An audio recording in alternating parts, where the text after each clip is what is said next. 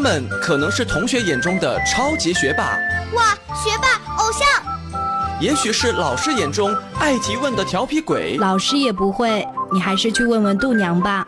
更说不定是家长眼中爱捣蛋的破坏王，家里很多东西都被你拆散了。但是他们都有一个共同的特征，那就是爱读书。前几天我跟着爸爸妈妈去了上海，参加了上海书展。他们就像是小小百科全书，充满智慧和自信。我觉得答案 C 有点不靠谱。河马既然叫河马，应该是会游泳的。河马比较笨重。我总觉得它是站在水里，而不是在水里游泳。何必去盲目崇拜那些影视明星？真正的校园榜样就在我们身边。大家好，我是百科小主播，很高兴在《谁是百科王》节目中与大家相遇。FM 九二点一泰州交通广播，《谁是百科王》，让我们一起见证他们之间的巅峰对决。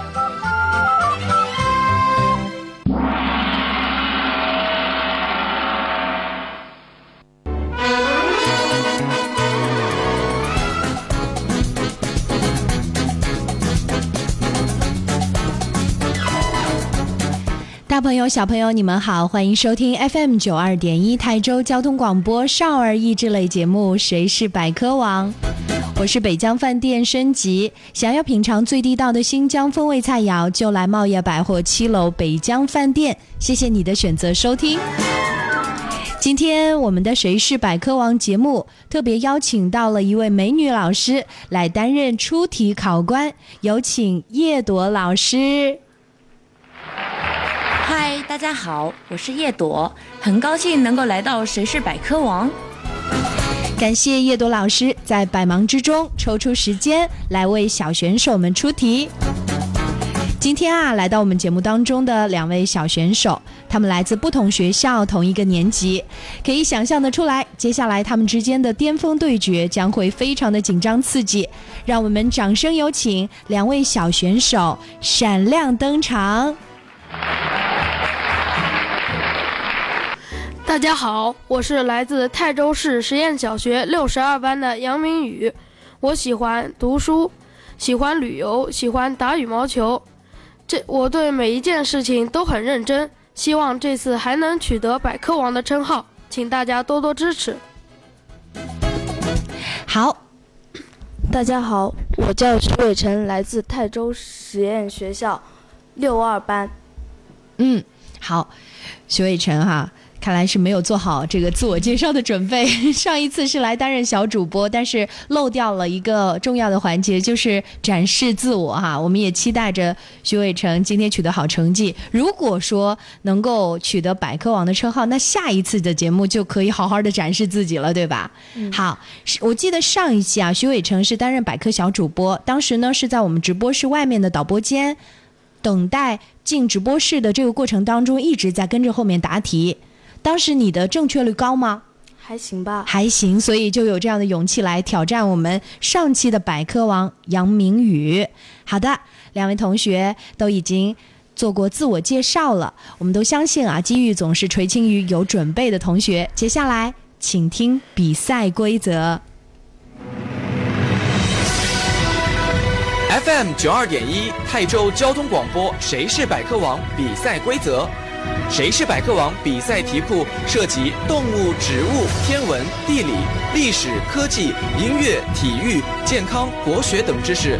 主持人播读出比赛题目后，十秒钟内，比赛小选手必须将答案写在答题板上亮出，答对加一分，答错不加分。答完本场比赛所有题目，得分最高的小选手最终获得《谁是百科王》节目颁发的百科王称号获奖证书。如果比赛小选手得分相同，则继续加时赛，直到分出胜负为止。下面就让我们一起见证他们之间的巅峰对决。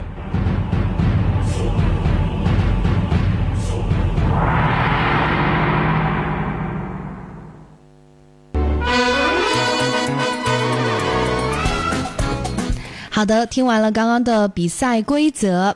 那我们的徐伟成是没有参与过答题，我们也再次的把这个重要的规则提示一下。接下来的答题的顺序呢，是由我们上期的百科王杨明宇来先答第一道题，那第二道题呢就由徐伟成来回答。那这样交错答题，我们也希望在十道题的这个时间里面就能够分出胜负哈。但是如果说在答完了十道题目之后还没有分出胜负，我们就会抢答加时赛的这道题目。我们也期待着两位能够发挥正常一些哈，能够取得好的成绩。两位同学准备好了吗？准备好了。准备好了。嗯，不准备好也没有用了，还是要开始了哈。好，接下来就要听题目了。请听题。我国人民解放军第一位女将军是 A. 李珍，B. 贺子珍，C. 邓颖超，D. 蔡畅。答题倒计时开始，时间到，请亮出答案。我选 A。好的，我们的杨明宇可以说一下，你为什么会选 A？是听过这样的一个叫做李真的将军吗？听过的。嗯，好的，可以简单的给我们说说你当时是在哪本书上或者哪个节目当中看到过的？就是在一个百科书上看见的啊。爱读书的杨明宇啊，很淡定的回答对了第一道题。其实说实话，还真的。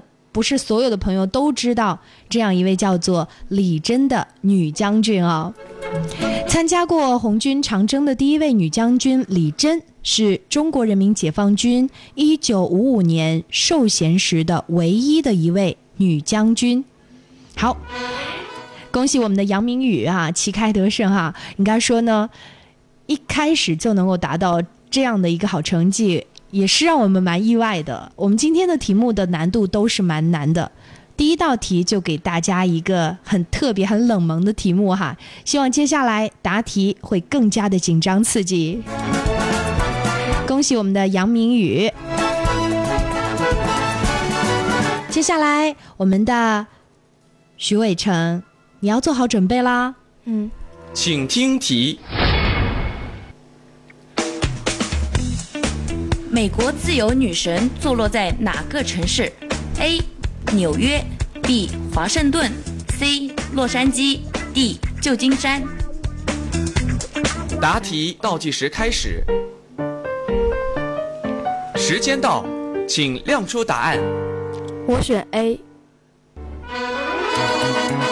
好的，徐伟成，嗯。这道题目是你觉得猜的答案呢，还是你很果断的答出来的？很果断的呀。嗯，好的，非常棒哈！两位同学今天呢状态都很不错。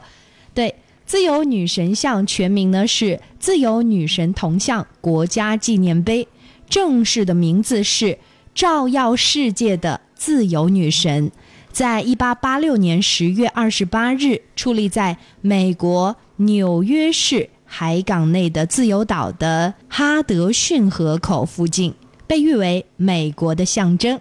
创作人呢是弗雷德里克·奥古斯特·巴托尔迪。一九八四年，他被列入世界遗产名录，其内涵被广泛应用于各种领域。所以，恭喜我们的徐伟成，嗯。又一道题目答对哈，这两道题确实，我想很多的听众朋友在答题的时候自己跟着答题，可能还不一定能够答对哈。接下来比赛继续，我们的杨明宇做好准备，请听题：下列著名建筑物哪个不属于法国？A. 凯旋门 B. 比萨斜塔 C. 埃菲尔铁塔。，D. 卢浮宫。答题倒计时开始，时间到，请亮出答案。我选 B。好的，B，答案 B 呢是比萨斜塔。那杨明宇，你能告诉我，它被你认为不属于法国，那应该是属于哪个国家呢？英国吧，对，幸好没有这么问你哦。啊，如果题目是干脆问比萨斜塔属于哪个国家，可能你就要答错了。不过你猜的很对哈，呃，比萨斜塔的确不属于法国。这道题你选的 B 是正确答案。比萨斜塔位于意大利。哎，这可能就是说脱口而出的一个答案，有时候就想不起来，对不对？其他的三个地方，我们刚刚说的凯旋门、埃菲尔铁塔和卢浮宫，这都是我们知道的法国的标志性建筑。比萨斜塔呢，位于意大利托斯卡纳省比萨城北面的奇迹广场上。比萨斜塔位于比萨大教堂的后面。几个世纪以来，钟楼的倾斜问题始终吸引着好奇的游客、艺术家和学者，使得比萨斜塔闻名世界。一九零九年的奇迹广场比萨斜塔为什么会倾斜？专家们曾经为此争论不休，尤其是在十四世纪，人们在两种论调当中徘徊：比萨斜塔究竟是建造过程当中无法预料的避免的地面下沉积累效应的结果，还是建筑师当时有意而为之？进入到二十世纪，随着比萨斜塔越来越精准的测量，使用各种先进设备对地基土层进行的深入勘测，以及对于历史档案的研究，一些事实逐渐浮出水面。比萨斜塔在最初的设计当中，本应该是垂直的建筑，但是在建造初期哈，就是开始偏离了正确的位置，这也是一个谜，人们一直在探究当中。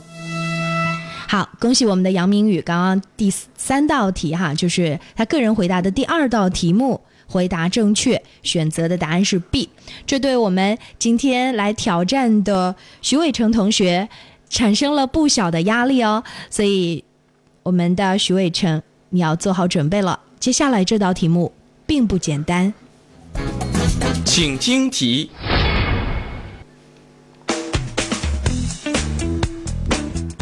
格林尼威天文台位于哪个城市？A. 华盛顿 B. 巴黎 C. 伦敦 D. 柏林。答题倒计时开始，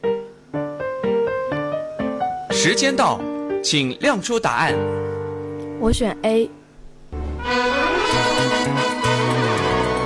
好的，这肯定是猜的吧？嗯，因为我们刚才听到了 徐伟成同学。这样的声音就觉得这道题好冷门，对不对？嗯啊，对于六年级的小朋友来说，可能还是有点难度。但是说实话，如果看了《最强大脑》啊这一系列的节目啊，或者是一些一站到底的这些题目之后，对于那些很高级别的同学来说，可能不在话下哈。我们为大家公布正确答案，这道题的正确答案呢是 C，伦敦。格林尼威天文台，哈，也被称为格林尼治天文台，是英国国王查理二世于1675年在伦敦格林尼治建造的一个综合性的天文台。在8月10号安放了奠基石，同时国王呢也创建了皇家天文学家的职位。这个职位呢，以担任天文台的台长。天文台坐落于。格林尼治公园俯瞰着泰晤士河的一座小山上。以后大家呢有机会去英国旅行的时候，可能有一站旅行目的地或者途经这样的一座世界闻名的格林尼治天文台，它也被称为格林尼威天文台哈，因为音译的关系。好啦，答题非常紧张，对不对？对我们接下来答题继续哦，希望两位继续取得好的成绩。请听题。你知道世界上最高的塔是哪一座？A. 埃菲尔铁塔 B. 多伦多塔 C. 东柏林塔 D. 迪拜塔。答题倒计时开始，时间到，请亮出答案。我选 D。好，我觉得杨明宇今天状态特别特别的好。好，这道题目的答案应该是脱口而出的，对不对？杨明宇，你不会是猜的吧？不是啊。对，因为他太出名了。好，我们来说到的这个迪拜塔呢，它还有一个名字哈，叫做哈利法塔，高呢是八百二十八米，楼层总数呢是一百六十二层，造价呢是十五亿美元。大厦本身呢，修建耗资至少有十亿美元，还不包括其内部大型购物中心、湖泊和稍矮的一些塔楼的建筑。那应该说这些建筑费用都非常的高昂，所以有人说迪拜呢是一个非常奢华的国家哈。我们看到如此高的塔，如此土豪的一个国度里面这样的一个建筑，将来去旅行的时候一定要有机会亲眼。去看一看，亲自走进去，去感受一番。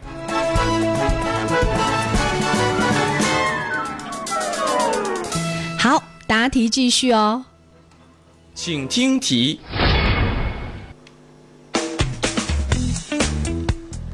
我国古代项羽破釜沉舟、战胜秦军是在哪一次战役？A.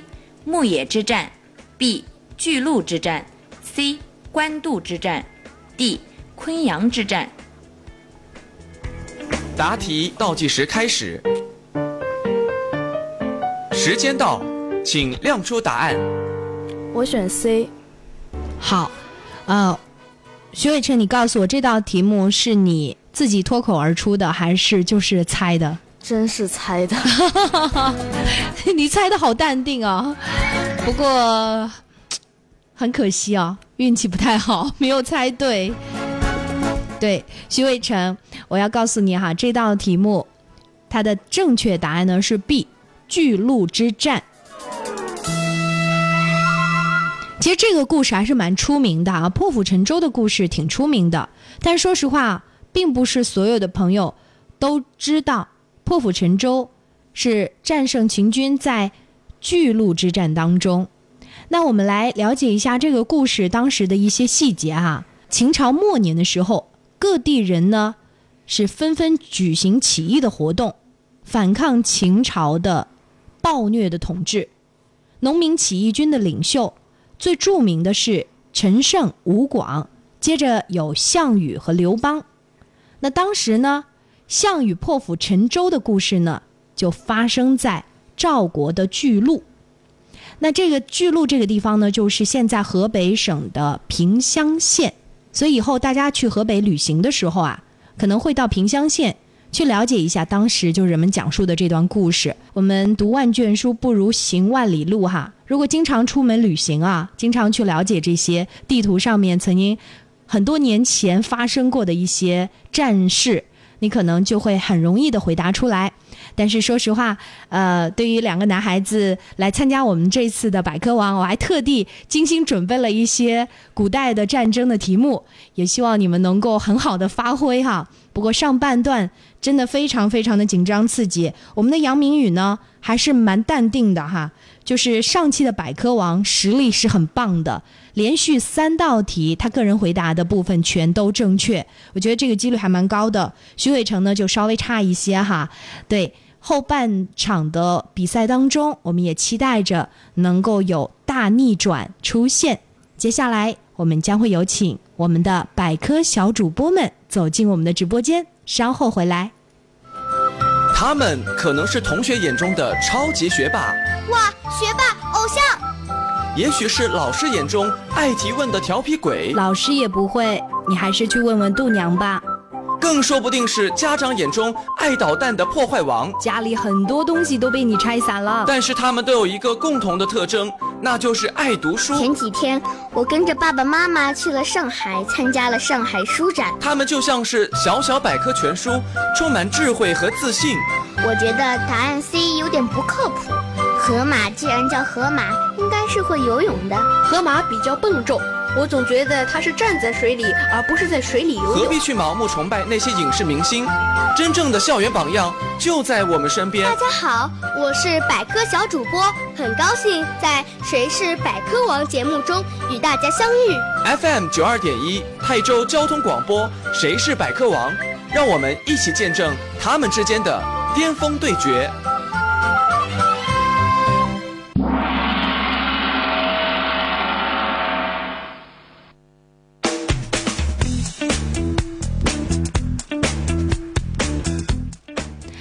大朋友、小朋友，你们好，欢迎继续收听 FM 九二点一台州交通广播少儿益智类节目《谁是百科王》，我是北疆饭店升级。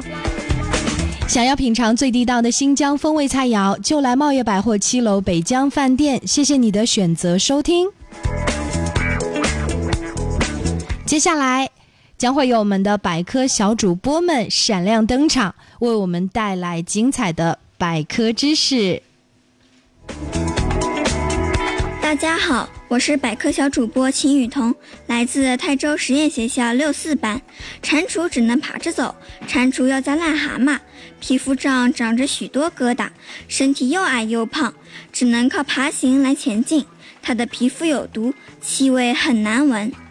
我是百科小主播秦雨桐，请继续收听泰州交通广播《谁是百科王》。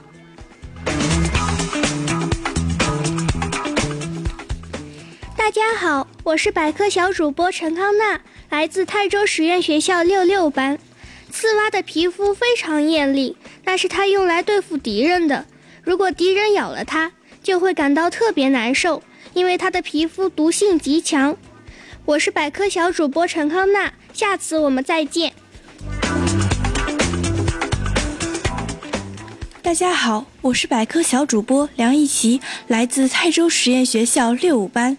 鼹鼠特别会挖土，两只前爪像小铁铲，一边挖土一边把土拨到身体下面，同时它的后腿就不停地把泥土向后踢去，很快就能在地上挖出一个很深的洞来。我是百科小主播梁一琪，谢谢你的收听。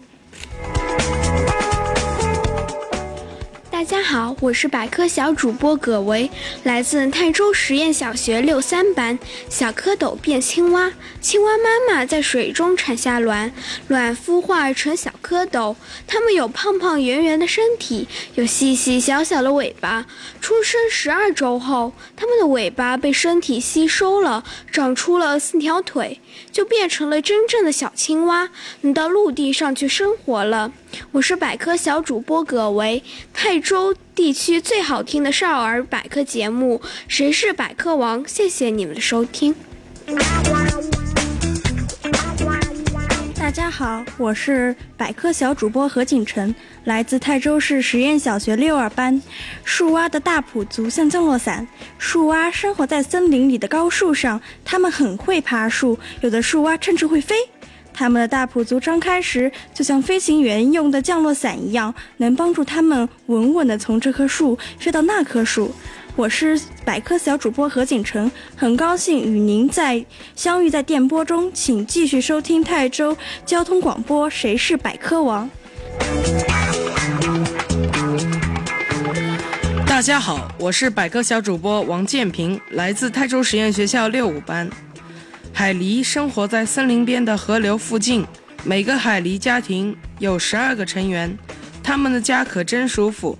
直径有六米，超出水面两米，洞口非常巧妙地开在水下。海狸宝宝的婴儿室被爸爸妈妈藏藏在最安全的地方。我是百科小主播王建平，这里是谁是百科王声音版百科全书。好的，感谢我们的百科小主播们给我们带来了精彩的百科知识。接下来是广告，广告之后回来，我们继续谁是百科王的激烈比赛。稍后见了。他们可能是同学眼中的超级学霸，哇，学霸偶像；也许是老师眼中爱提问的调皮鬼，老师也不会，你还是去问问度娘吧。更说不定是家长眼中爱捣蛋的破坏王，家里很多东西都被你拆散了。但是他们都有一个共同的特征，那就是爱读书。前几天我跟着爸爸妈妈去了上海，参加了上海书展。他们就像是小小百科全书，充满智慧和自信。我觉得答案 C 有点不靠谱。河马既然叫河马，应该是会游泳的。河马比较笨重。我总觉得他是站在水里，而不是在水里游泳。何必去盲目崇拜那些影视明星？真正的校园榜样就在我们身边。大家好，我是百科小主播，很高兴在《谁是百科王》节目中与大家相遇。FM 九二点一，泰州交通广播，《谁是百科王》，让我们一起见证他们之间的巅峰对决。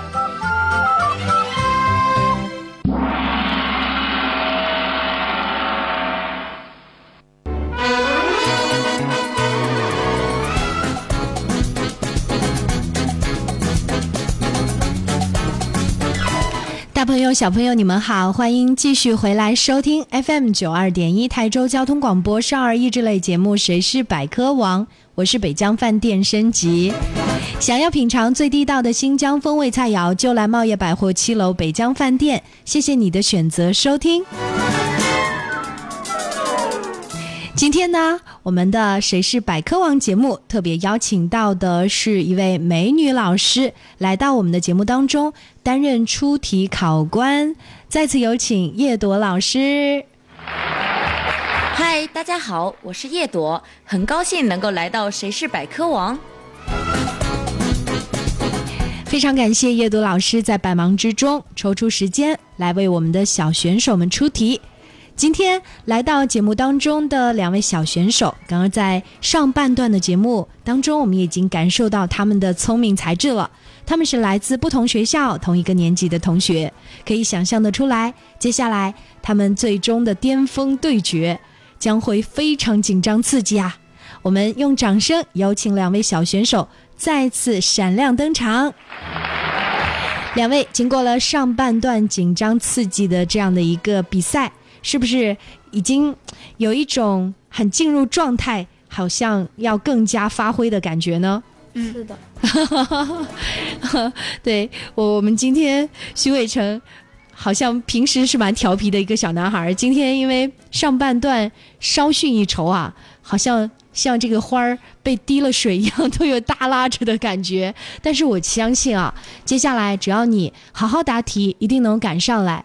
我们也期待着能够有加时赛，看到两位的最终的 PK 哈。好，接下来比赛继续，我们也希望两位能够发挥出色。请听题：下列哪次古代著名战役确立了三国鼎立局面？A. 官渡之战，B. 赤壁之战，C. 夷陵之战，D. 长平之战。答题倒计时开始，时间到，请亮出答案。我选 B。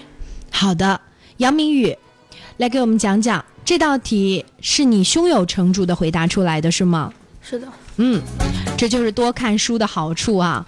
啊，男孩子们呢都是比较喜欢看三国啊这些，就是我们的杨明宇很明显是一个三国迷，是不是？是是是。所以这个答案对你来说胸有成竹啊！赤壁之战是指孙权、刘备联军于建安十三年，也就是二零八年，在长江赤壁，就是现在的湖北省的赤壁市的西北这一带。大破曹操大军的故事，哎，可以说呢，很多朋友都知道，它奠定了三国三足鼎立的基础。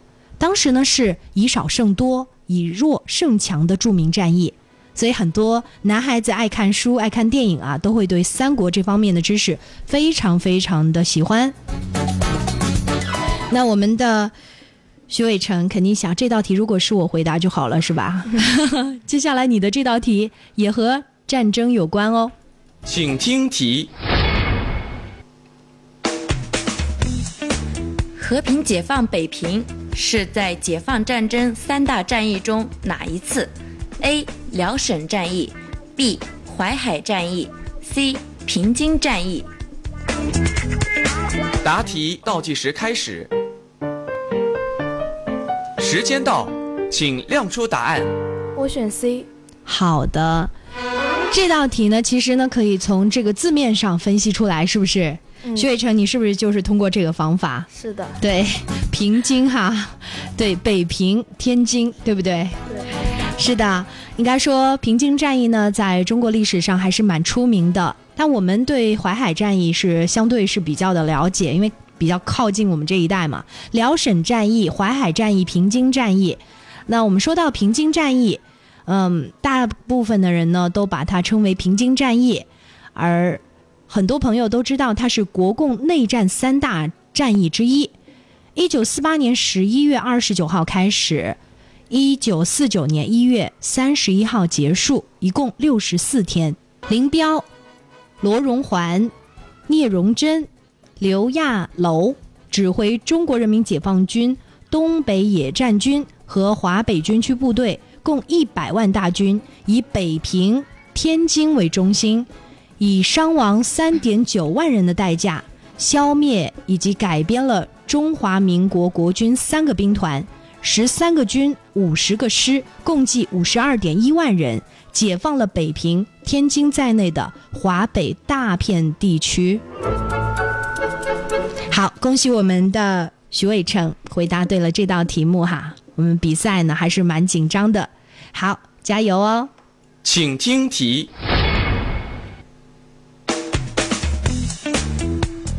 我军三大纪律八项注意中，三大纪律不包括：A. 不贪污受贿；B. 一切行动听指挥；C. 不拿群众一针一线；D. 一切缴获要归公。答题倒计时开始，时间到，请亮出答案。我选 A。哦。这个三大纪律八项注意哈，我们的杨明宇，你对这方面也是有点了解吗？还是觉得当时贪污受贿这个，在当时人们不太了解这一方面？我有些了解，有一些了解是吧？好的，三大纪律哈，指的是一切行动听指挥，不拿群众一针一线，一切缴获要归公，这是当时的三大纪律。不贪污受贿呢，就是不包括在其中的。所以我们的杨明宇今天是很棒哎，全都答对了五道题，好像为你量身定做的一样啊。好，那我们的八项注意呢，很多同学都还不知道，我们顺便呢今天来说一说哦。徐伟成，你知道吗？不知道，不知道。今天我们就一起来学习一下哈。八项注意啊，是说话和气，买卖公平。借东西要还，损坏东西要赔偿，不打人骂人，不损坏庄稼，不调戏妇女，不虐待俘虏。这就是我们我军的三大纪律八项注意哈。其实当过兵的朋友应该是记得比谁都熟哈。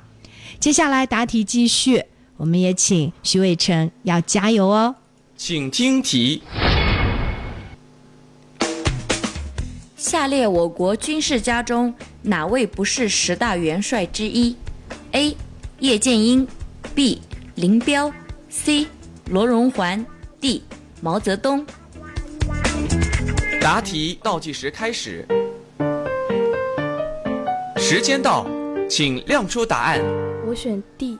好的，我们徐伟成弱弱的说答案 D。恭喜你回答正确，所以说徐伟成今天来到节目当中发挥的还是挺好的哈，尤其是后半场。如果一直以这样的状态，我相信你应该是能够获得非常棒的成绩的。今天可能前半场的时候还有点紧张，对不对？好的，恭喜我们的徐伟成回答对了这道题目。十大元帅是指一九五五年被授予。中华人民共和国元帅军衔的十位军事家，他们分别是朱德、彭德怀、林彪、刘伯承、贺龙、陈毅、罗荣桓、徐向前、聂荣臻、叶剑英。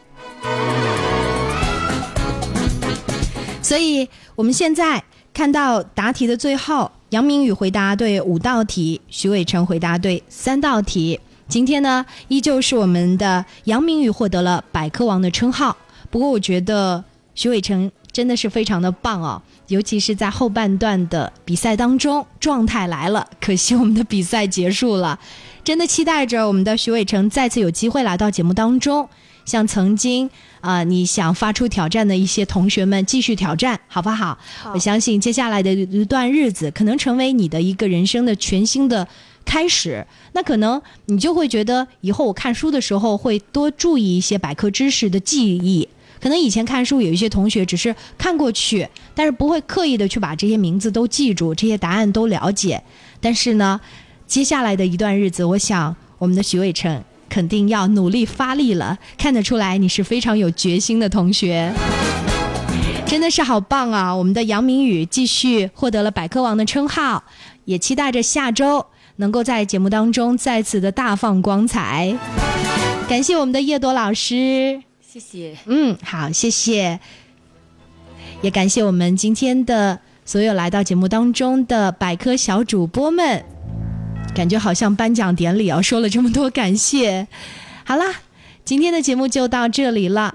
这里是 FM 九二点一泰州交通广播少儿益智类节目《谁是百科王》，我是北疆饭店申吉。想要品尝最地道的新疆风味菜肴，就来茂业百货七楼北疆饭店。谢谢大家的选择收听，我们下周同一时间再见了，拜拜。